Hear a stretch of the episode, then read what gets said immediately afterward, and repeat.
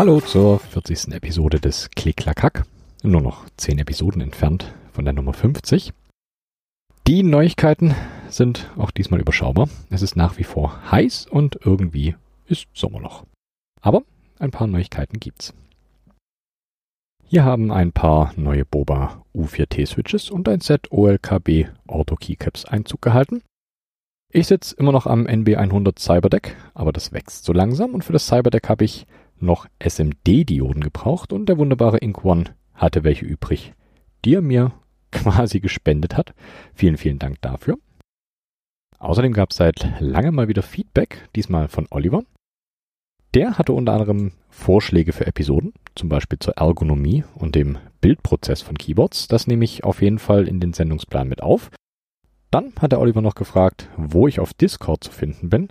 Äh, ihr findet mich unter ph-0x17 Hashtag 6823. Ich hoffe, so werden Discord-Accounts geteilt. Äh, wenn nicht, schreibt mir einfach. Und wenn es doch klappt, dann edit mich einfach. Das waren schon die Neuigkeiten. Ich mache direkt weiter mit den News. Mir ist die Dichotomie über den Weg gelaufen, eine Wireless Split mit 3x6 Keys und 2x3 Keys im Daumencluster. Ungewöhnlicherweise sind hier die äh, Batterien, in dem Fall pro Seite zwei AA-Batterien, oben auf dem Board angebracht. Die liegen jeweils an den Außenseiten. Und zwischen Daumencluster und Batterien befindet sich noch ein Rotary Encoder. Ziemlich, ziemlich verrücktes Design. Dann gibt's auch mal wieder äh, neue Switches. Das wären die Adelie. Das Housing ist hier komplett aus Nylon mit schwarzem Bottom und weißem Top. Der Switch hat einen Travel von 3,7 mm, einen Pre-Travel von 2 mm. Die Operating Force liegt hier bei 45 Gramm und die Total Travel Force liegt bei 63 Gramm. Die Switches kommen leicht geloopt und kommen in 100er Packs. Der Preis dafür liegt hier bei 60 Cent pro Switch. Der Preis kann sich aber wohl auch noch ändern. Wie gesagt, es ist weiter heiß und Sommer, also gibt's hier auch ein kleines Sommerloch und es gibt deutlich weniger zu berichten als sonst. Aber alles gar kein Problem. Kommen wir schon schneller zum Thema. Heute geht es mal um ein Keyboard, das mich schon länger beschäftigt und von dem ich hier auch drei Modelle rumliegen habe. Es soll um die CRKBD bzw. die Korn gehen. Ich bleibe hier bei der Bezeichnung Korn, denn CRKBD heißt nichts anderes als Korn Keyboard, nur abgekürzt. Die Korn war meine allererste Split, deswegen wahrscheinlich auch der Nostalgiefaktor. Zumindest geht's mir so. Ich entdecke was Neues, grab mich in das Thema und beim ersten Erfolg bleibt selbiger auch sehr, sehr lange hängen bei mir. Äh, geht das nur mir so oder ist das bei euch das gleiche?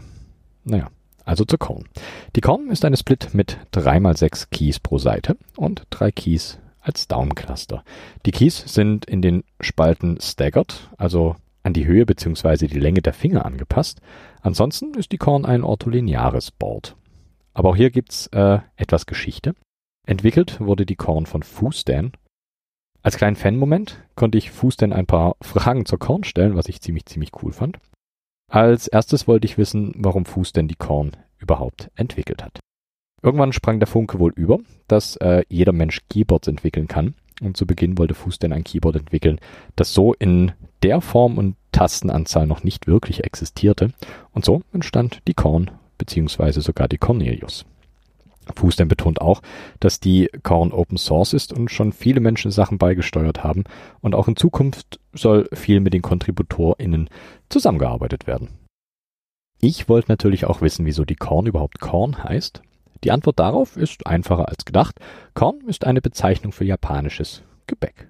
Ich werde nie wieder auf der Korn tippen können, ohne dabei Hunger zu bekommen. Die nächste Frage war, wie viel Korns besitzt Fuß denn selber überhaupt? Nun, das Ergebnis ist ernüchternd. Eine einzige Korn. Aber Fußden hat wohl schon über 30 seiner eigenen Korns gebaut. Nettes kleines Ziel, um daran zu kommen. Die Korn gibt's sowohl für MX-Switches als auch für Jog-Switches. Und was liegt da näher, als zu fragen, welche Switches Fuß denn selber präferiert. Kurz und knapp, sind die MX-Switches. Ich wollte natürlich auch wissen, wie lange die Entwicklung der Korn gedauert hat. Und die ursprüngliche Entwicklung hat laut Fußden circa einen Monat gedauert, aber die Weiterentwicklung des Boards zieht sich nun bereits über mehrere Jahre hinweg. Außerdem wollte ich wissen, worauf die Winkel der Tastenneigung im Daumencluster beruht. Die sind nämlich leicht, leicht gedreht. Die beruhen nicht wirklich auf Daten, sondern hier hat Fuß denn einfach mit anderen Ergoboards experimentiert und ausprobiert und schlussendlich den Daumencluster genommen, der cool aussieht. Und ich kann bestätigen, das tut er definitiv. Ich wollte noch wissen, was Fuß denn über diverse Mods der Korn denkt, so wie Trackpads und anderen Kram. Äh, Fuß denn ist darüber sehr froh und genau das war auch der Grund, warum die Korn letztendlich Open Source ist, damit jeder und jede die Daten nutzen und diese auf die eigenen Bedürfnisse anpassen kann. Zum Schluss noch ein paar Fragen aus reiner Neugier. Welches Betriebssystem ist hier im Einsatz? Fuß denn hackt auf einem macOS? Dann noch die Frage, ob es Lieblingsswitches gibt. In dem Fall wären das die H1. Und die letzte Frage, hat Fuß denn auch andere Boards als die Korn? Die Antwort leuchtet ein. Ja, die Cornelius. an dieser Stelle also vielen, vielen Dank an Fuß denn für das äh, Beantworten und natürlich danke für dieses großartige Keyboard. Also zurück zur Korn selber. Die Korn basiert auf der Helix. Die Helix ist ebenfalls eine Split mit 5x6 plus 2 Keys Komplett ordolinear, ein sehr, sehr hübsches Board, das mit MX-Switches oder mit Shock-Switches bestückt werden kann. Entwickelt wurde die Helix von Makoto Kurauchi. Auf jeden Fall einen Blick wert und erinnert leicht an die Mini-X oder ähnliche Keyboards. Fangen wir an bei der Original-Korn, beziehungsweise bei der ersten Iteration. Die Original-Korn war ausschließlich für MX-Switches konzipiert. Außerdem bietet die Korn natürlich den Support für kleine OLED-Displays und mittlerweile sogar für Touchpads aber dazu später noch mehr. Die Version ist als Korn Classic bekannt. Eine andere Version ist die Korn Cherry. Die war nach wie vor nur für MX-Switches gemacht, konnte aber zusätzlich Hot-Swap-Sockets aufnehmen und damit äh, die Switches deutlich leichter tauschbar machen. Die dritte Version ist die Korn Chocolate. Oh Wunder, die Version unterstützt Keil, Choc Low Profile Switches und Hot Swap Sockets. Die vierte Version in der Familie ist die Korn Lite. Die passt nun quasi in die Hosentasche und ist die reine PCB, bei der auf der Unterseite der PCB nur eine Schicht Kunststoffschaum aufgebracht wird. So eine habe ich hier auch liegen. Die ist auf der Unterseite nur mit etwas Neopren versehen und ich muss sagen, die ist richtig, richtig ultra low profile. Sehr, sehr angenehm. Der Mikrocontroller, der auf der Korn verbaut ist, kann jeder beliebige Pro Micro oder baugleicher Mikrocontroller sein. Dementsprechend kann auch jede beliebige Keyboard-Firmware benutzt werden. Im Repository der QMK beispielsweise sind die Standard-Layouts der Korn bereits mit drin. Verbunden werden die beiden Hälften der Korn per TRRS, hier also auch nichts Ungewöhnliches, machen andere Splits genauso. Das macht es natürlich deutlich angenehmer, die beiden Split-Hälften so zu positionieren, wie ihr das möchtet und wie es euren Händen gut tut. Der Aufbau des Layouts ist, wie ich finde, nahezu perfekt. Jeder Key ist ohne viel Aufwand der Finger direkt erreichbar und da wir hier eines der besten Splitboards überhaupt zu pflücken, kommt ihr diesmal nicht um das Layout herum. Nun gibt's diverse Layouts, die ihr auf die Korn schmeißen könnt. Ich gehe jetzt aber mal vom QWERTY-Layout aus, damit ihr euch vorstellen könnt, wie das Ganze aussieht. Geht das spaltenweise von links nach rechts durch. Das spart ein bisschen Zeit und ist besser vorstellbar für alle die, die nicht direkt eine Korn vor dem inneren Auge haben. Also, erste Spalte sind dreimal Funktionskeys. Die zweite Spalte sind QA und Z, dritte Spalte WSX, die vierte Spalte EDC, fünfte Spalte RF und V, die sechste Spalte T, G und B. Und ein Daumencluster von drei waagerechten, leicht geneigten Keys an der Unterseite. Auf der rechten Seite geht's ähnlich weiter. Da ist die erste Spalte ZH und N, die zweite Spalte UJ und M, die dritte Spalte IK und das Komma, die vierte Spalte ist OL Punkt, die fünfte Spalte P Semikolon und der Backslash und die sechste Spalte sind wieder drei Function Keys. So, und schon habt ihr es geschafft. Aber es wäre einfach unvollständig gewesen, wenn ich das nicht mit erwähnt hätte. Da die Alphas, wie gesagt, eh je nach Layout frei belegbar sind, sind die eigentlich sogar zweitrangig. Interessant sind hier eher die Function Keys. Insgesamt stehen uns zwölf Function Keys zur Verfügung. Bei einer regulären 60% sind es meistens circa 15 Keys, die benutzt werden. Das wiederum heißt, wir sollten uns Gedanken darüber machen, welche Mods wir dringend brauchen und welche eher auf einen anderen Layer verschoben werden können. Ich betreibe die Korn an einem Rechner mit Xmonad als Window Manager. Hatte ich, glaube ich, letzte Episode schon gesagt. Aber ich kann Xmonad einfach nicht oft genug anpreisen. In meiner Xmonad-Konfiguration benutze ich den GUI-Key. als Modkey, also für alle X-Monat internen Befehle wie Terminal öffnen, die Menü starten und so weiter und so fort. Also ein Key, der fast mehr benutzt wird als alle anderen Keys auf dem Keyboard. Ich benutze den GUI-Key, um keine Konflikte mit anderen tool-spezifischen Shortcuts zu verursachen. Als zweiten Xmonad-typischen Mod-Key brauche ich Shift, um die Xmonad-Shortcuts zu erweitern. Da wir jetzt eh schon bei Xmonad sind, hier ein kleines Beispiel. Mit GUI und der 1 komme ich auf den ersten Workspace und mit Shift und GUI und 2 schiebe ich das ausgewählte Fenster von Workspace 1 auf Workspace 2. Nur damit ihr euch vorstellen könnt, was ich meine, sind hier also der GUI-Key und Shift wirklich essentiell.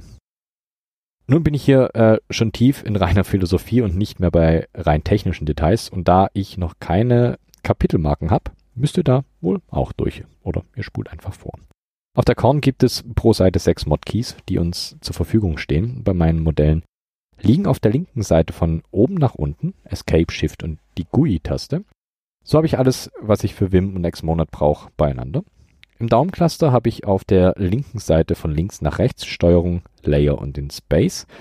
Die Mods auf der rechten Hälfte sind von oben nach unten Delete, Shift und Steuerung. Im Daumencluster der rechten Seite von links nach rechts Enter, wieder der Layer Key und das Tab. Als Layer benutze ich einen für die Sonderzeichen und einen für das Movement bzw. als Mausersatz. So kann ich alles komplett per Keyboard steuern und muss nicht mehr zum Trackpad oder zur Maus greifen. Der Daniel von äh, Hack the Planet, ein wunderbarer Podcast, der, wie ich finde, mal wieder eine Episode aufnehmen sollte. Andreas, ich meine dich, äh, hat da ein ganz interessantes Layout, das verlinke ich euch noch mit in den Show Notes. Da gibt's ein paar nette kleine Details, die ich mir auf jeden Fall rausgezogen habe für mein Layout. Nun gibt's aber nicht nur die Korn mit ihren vier Varianten, die Korn ist auch Basis für andere Boards, so zum Beispiel die Cornelius. Die Cornelius ist ein 40% Column Staggered Keyboard, ähnlich der Korn, allerdings als Fixed Split in einem Case. Also keine zwei separaten Hälften, sondern ein Keyboard.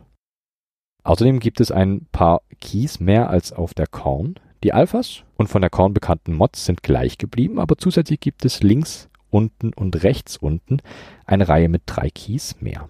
Hier also nochmal mehr Möglichkeiten, Mods zu platzieren, wenn euch die Standard 42 Keys der Korn nicht ausreichen. Wer mit eher weniger Keys zurechtkommt, für den könnte die Mini-Korn was sein. Hier fehlen die Spalten mit den Mods rechts und links, also nochmal deutlich kleiner. Ob das Sinn macht, das müsst ihr dann allerdings selber entscheiden. Ich finde es dann doch ein kleines bisschen zu klein. Es gibt aber auch noch die Cornish Zen, die Zen ist eine Wireless-Variante der Korn. Außerdem hat die Zen 1,05 Zoll E-Ink-Displays statt der üblichen OLED-Screens. Sieht auch ganz schick aus. Die Zen gibt es nur für Jog-Switches, also alles, alles Low Profile. Zusätzlich zum bekannten Reset-Switch gibt es hier natürlich noch einen Power-Button, ist ja wireless und dazu gibt es auch noch zwei Status-LED, einen verlöteten USB-C-Port das Ganze läuft über Bluetooth Low Energy 5.0. Und natürlich ist auch der Akku verbaut und der bietet mit 180 mAh eine Laufzeit von ungefähr zweieinhalb Wochen. Genauer gesagt, die linke Hälfte reicht zwei Wochen und die rechte soll wohl drei Wochen reichen. Der Battery Charge ist natürlich direkt mit integriert. Würde ja ohne wenig Sinn machen. Und das Ganze gibt es als übliche 3x6 Version oder als kurze Variante mit 3x5 Keys. Wer die kaufen will, legt 325 Dollar auf den Tisch. Ein stolzer Preis für ein relativ cooles Keyboard. Wenn wir noch einen Schritt weitergehen, in der Inspiration, die die Korn bringt, finden sich noch andere Boards, die zumindest zu Teilen auf der Korn basieren oder sich, wie gesagt, von ihr inspirieren lassen haben. So zum Beispiel die Fifi, deren PCBs auch schon hier im Podcast an euch rausging. Die Fifi ist eine Mischung aus Korn und Curia. Sie hat es Layout der 3x5 Korn, aber dafür ist der Stacker deutlich aggressiver, also ähnlich dem Stacker der Kyria. Dann gibt es noch die Cantor. Die Cantor ist ein Hybrid aus Korn, Ferris und Sweep. Das Layout gleicht dem der 3x6 Korn, nur dass die beiden Keyspalten ganz außen deutlich tiefer gesetzt sind als bei der ursprünglichen Korn und die Cantor ist komplett diodenlos konzipiert. Dadurch reicht leider ein normaler Pro Micro Mikrocontroller leider nicht aus. Hier kommt ein STM32F401CC Blackpill Mikrocontroller aufs Board. Der ist ein kleines bisschen größer und bietet ein paar mehr Pins. Ein weiteres Derivat der Korn ist die Rollo. Die Rollo ist eine herkömmliche Korn, nur statt den äußeren Keys des Daumenclusters sitzen hier EVQ-WGD 001 Encoder, also so kleine Walzen-Encoder. Die Rollo bedient sich der 3x5 Korn und hat die äußeren Mod-Key-Spalten wieder etwas weiter nach unten versetzt. Dann gibt es noch einen kleinen netten Hack, der der Korn ein Trackpad oder eher ein Trackpoint verpasst. Das ist eine kleine PCB, die an die Stelle kommt, wo sonst die Displays liegen und ist somit wunderbar in Reichweite des Daums. Nun komme ich zu etwas, das ich äh, bis jetzt noch nicht hatte. Ich gehe möglichst kurz natürlich den Bau der Korn durch. Nur um zu zeigen, wie simpel die Korn wirklich zu bauen ist. Die Teile, die benötigt werden, sind folgende. Man braucht natürlich zweimal die Korn PCBs, 42 Dioden, 42 Switches, zwei Mikrocontroller, in dem Fall Pro Micro Clones oder direkt die Pro Micros. Man braucht zweimal TRRS-Buchsen, zweimal OLED-Displays, wenn man Displays drauf haben möchte, und zweimal die taktilen Schalter. Als allererstes packen wir die Dioden drauf. Die kommen in die Holes neben den Switches. Eins davon ist rund und eins ist eckig. In Richtung eckige Markierung kommt die Kathode, also die Seite mit dem schwarzen Strich auf der Diode. Danach können TRAS-Buchsen und taktile Schalter auf den inneren Seiten eingelötet werden und anschließend kommt der Mikrocontroller auf die PCBs. Danach würde ich persönlich den Mikrocontroller flashen und das Board mit einer Pinzette durchtesten, sonst blödet ihr die Switches und merkt, dass eventuell was am PCB defekt ist. Zum Flashen komme ich gleich noch. Wenn alles soweit funktioniert, können die Displays äh, in die vier Holes gelötet werden und danach die Switches und schon seid ihr fertig. Klar, ihr könnt noch LEDs drauflöten, Bottom- und Switchblades verbauen, aber das spare ich hier mal. Das sind Zusatzfeatures, die, die es nicht unbedingt braucht. Prinzipiell habt ihr jetzt eine funktionierende Korn vor euch. Nun zum Flashen der Korn. Am einfachsten geht das Ganze natürlich mit der QMK. Hier ist zumindest das äh, Standard QWERTY Layout definitiv mit drin. Also installiert ihr euch die QMK, wenn ihr das noch nicht habt. Kompiliert und flasht die Firmware. Kompiliert wird mit QMK Compile minus minus clean minus kb. Dann wählt ihr euren Pfad, in dem Fall die crkbd slash rev1 slash legacy, Bindestrich km default zum Beispiel. Das kompiliert die Keymap namens default. Geflasht wird dann mit äh, qmk flash Bindestrich kb crkbd km default bl dfu, wenn das Ganze per DFU-Modus geflasht werden soll. Oder mittels avr-dude. In dem Fall wäre das Flash Command avr-dude Bindestrich v Bindestrich p m32u4 Bindestrich großes P slash dev slash TTY ACM0 oder hier natürlich euren Device Name. Bei mir tauchen die meistens als TTY ACM0 auf. Weiter geht's mit Bindestrich C, AVR 109, Bindestrich E, Bindestrich großes U, Flash Doppelpunkt W, Doppelpunkt slash Home, bla bla bla bla bla, der Pfad zu eurer Hex-File. Also das Hex-File, das die Keymap beinhaltet, was ihr davor per QMK kompiliert habt. Das Ganze macht ihr mit beiden Seiten und standardmäßig ist die linke Seite die Hauptseite und die Korn erkennt automatisch, dass die rechte Seite die passive Seite ist. Lässt sich natürlich auch alles einstellen in der QMK, wenn ihr das ändern wollt. Aber das sind dann so Feintuning-Geschichten. Und wie gesagt, auf sowas werde ich noch näher eingehen, wenn ich die Episode mache darüber, wie man Keyboards baut. Aber wie gesagt, ich werde in naher Zukunft eine Episode machen, in der ich genauer auf den Bildprozess eingehen werde. Da müsst ihr euch noch ein kleines bisschen gedulden. Wenn wir an dem Punkt sind und die QMK durchgelaufen ist ohne Fehlermeldung, dann peng, eure Korn. Die dann hoffentlich auch funktioniert. Kleine Eigenwerbung, das NB100 Cyberdeck, was ich mir gerade bastel, basiert natürlich auch auf einer Korn mit Jock-Switches. Habe ich was vergessen? Nein, ich denke nicht. Das war meine kleine Ode an die Korn, einem der besten Split-Keyboards, die es gibt. Diesmal eine klein wenig kürzere Episode, aber es ist einfach warm und Sommer. Alle Infos zur Korn packe ich euch natürlich auch in die Show Notes. Wenn ihr was habt, das ich wissen sollte oder was ihr loswerden wollt, findet ihr dort natürlich auch die kompletten Kontaktmöglichkeiten. Wenn euch das hier alles gefällt, dann erzählt es euren Freunden und Freundinnen. Als kleinen Rausschmeißer es diesmal Holitzner mit Dir Mr. Supercomputer. Viel Spaß damit.